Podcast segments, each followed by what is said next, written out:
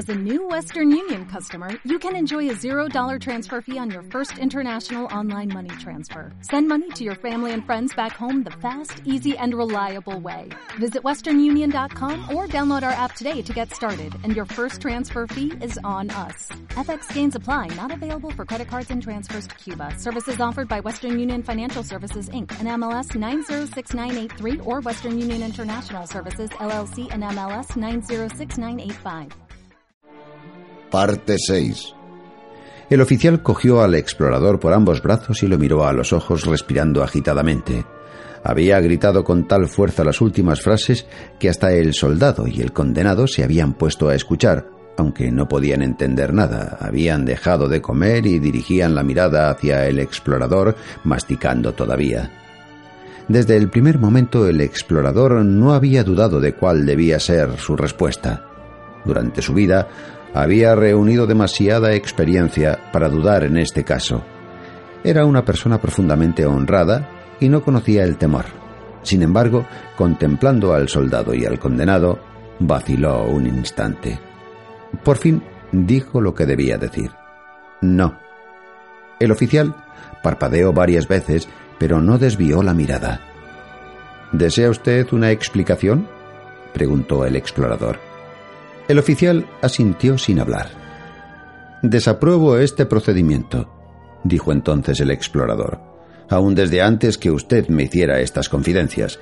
Por supuesto que bajo ninguna circunstancia traicionaré la confianza que ha puesto en mí. Ya me había preguntado si sería mi deber intervenir y si mi intervención tendría después de todo alguna posibilidad de éxito, pero sabía perfectamente a quién debía dirigirme en primera instancia, naturalmente al comandante. Usted lo ha hecho más indudable aún, aunque confieso que no solo no ha fortificado mi decisión, sino que su honrada convicción ha llegado a conmoverme mucho, por más que no logre modificar mi opinión. El oficial callaba. Se volvió hacia la máquina, se tomó de una de las barras de bronce y contempló un poco echado hacia atrás el diseñador como para comprobar que todo estaba en orden. El soldado y el condenado parecían haberse hecho amigos. El condenado hacía señales al soldado, aunque sus sólidas ligaduras dificultaban notablemente la operación. El soldado se inclinó hacia él. El condenado le susurró algo y el soldado asintió. El explorador se acercó al oficial y dijo Todavía no sabe usted lo que pienso hacer. Comunicaré al comandante, en efecto, lo que opino del procedimiento, pero no en una asamblea, sino en privado. Además, no me quedaré aquí lo suficiente para asistir a ninguna conferencia. Mañana por la mañana me voy, o por lo menos embarco. No parecía que el oficial lo hubiera escuchado. Así que el procedimiento no le convence. Dijo este para sí y sonrió como un anciano que se ríe de la insensatez de un niño, y a pesar de la sonrisa prosigue sus propias meditaciones. Entonces llegó el momento, dijo por fin y miró de pronto al explorador con clara mirada, en la que se veía cierto desafío, cierto vago pedido de cooperación. ¿Cuál momento?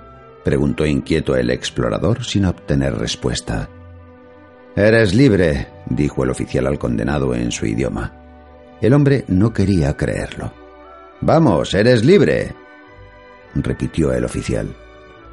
Por primera vez, el rostro del condenado parecía realmente animarse. ¿Sería verdad? ¿No sería un simple capricho del oficial que no dudaría ni un instante? Tal vez el explorador extranjero había suplicado que lo perdonaran. ¿Qué ocurría? Su cara parecía formular estas preguntas. Pero por poco tiempo. Fuera lo que fuese, deseaba ante todo sentirse realmente libre y comenzó a debatirse en la medida que la rastra se lo permitía. Me romperás las correas, gritó el oficial. Quédate quieto, ya te desataremos. Y después de hacer una señal al soldado, pusieron manos a la obra.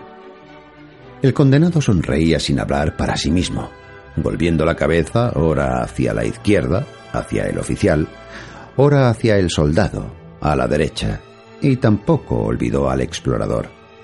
Sácalo de ahí, ordenó el oficial al soldado. A causa de la rastra, esta operación exigía cierto cuidado. Ya el condenado, por culpa de su impaciencia, se había provocado una pequeña herida desgarrante en la espalda. Desde este momento el oficial no le prestó la menor atención. Se acercó al explorador, volvió a sacar el pequeño portafolios de cuero, buscó en él un papel, encontró por fin la hoja que buscaba y la mostró al explorador. Lea esto, dijo. No puedo, dijo el explorador. Ya le dije que no puedo leer esos planos. Mírelo con más atención entonces, insistió el oficial, y se acercó más al explorador para que leyeran juntos. Como tampoco esto resultó de ninguna utilidad, el oficial trató de ayudarlo, siguiendo la inscripción con el dedo meñique a gran altura, como si en ningún caso debiera tocar el plano. El explorador hizo un esfuerzo para mostrarse amable con el oficial, por lo menos en algo, pero sin éxito. Entonces, el oficial comenzó a deletrear la inscripción y luego la leyó entera. Sé justo, dice, explicó. Ahora puede leerla. El explorador se agachó tanto sobre el papel que el oficial temió que lo tocara. Lo alejó un poco. El explorador no dijo absolutamente nada, pero era evidente que todavía no había conseguido leer una letra. Sé justo, dice, repitió el oficial. Puede ser, dijo el explorador. Estoy dispuesto a creer que así es. Muy bien, dijo el oficial, por lo menos en parte satisfecho, y trepó la escalera con el papel en la mano. Con gran cuidado lo colocó dentro del diseñador y pareció cambiar toda la disposición de los engranajes. Era una labor muy difícil. Seguramente había que manejar ruedecitas diminutas. A menudo la cabeza del oficial desaparecía completamente dentro del diseñador.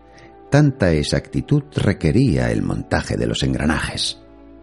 Desde abajo el explorador contemplaba incesantemente su labor, con el cuello endurecido y los ojos doloridos por el reflejo del sol sobre el cielo. El soldado y el condenado estaban ahora muy ocupados. Con la punta de la bayoneta, el soldado pescó del fondo del hoyo la camisa y los pantalones del condenado. La camisa estaba espantosamente sucia, y el condenado la lavó en el balde de agua. Cuando se puso la camisa y los pantalones, tanto el soldado como el condenado se rieron estrepitosamente porque las ropas estaban rasgadas por detrás. Tal vez el condenado se creía en la obligación de entretener al soldado y con sus ropas desgarradas giraba delante de él. El soldado se había puesto en cuclillas y a causa de la risa se golpeaba las rodillas. Pero trataban de contenerse por respeto hacia los señores presentes. Cuando el oficial terminó arriba con su trabajo, revisó nuevamente todos los detalles de la maquinaria, sonriendo, pero esta vez cerró la tapa del diseñador, que hasta ahora había estado abierta. Descendió, miró al hoyo, luego al condenado, advirtió satisfecho que éste había recuperado sus ropas. Luego se dirigió al balde para lavarse las manos. Descubrió demasiado tarde que estaba repugnantemente sucio. Se entristeció porque ya no podía lavarse las manos. Finalmente las hundió en la arena. Este sustituto no le agradaba mucho, pero tuvo que conformarse. Luego se puso de pies y comenzó a desabotonarse el uniforme. Le cayeron entonces en las manos los dos pañuelos de mujer que tenía metidos debajo del cuello. Aquí tienes tus pañuelos, dijo, y se los arrojó al condenado. Y explicó al explorador. Regalos de las señoras. A pesar de la evidente prisa con que se quitaba la chaqueta del uniforme para luego desvestirse totalmente, trataba cada prenda de vestir con sumo cuidado. Acarició ligeramente con los dedos los adornos plateados de su chaqueta y colocó una borla en su lugar. Este cuidado parecía, sin embargo, innecesario porque apenas terminaba de acomodar una prenda inmediatamente, con una especie de estremecimiento de desagrado, la arrojaba dentro del hoyo. Lo último que le quedó fue su espadín y el cinturón que lo sostenía.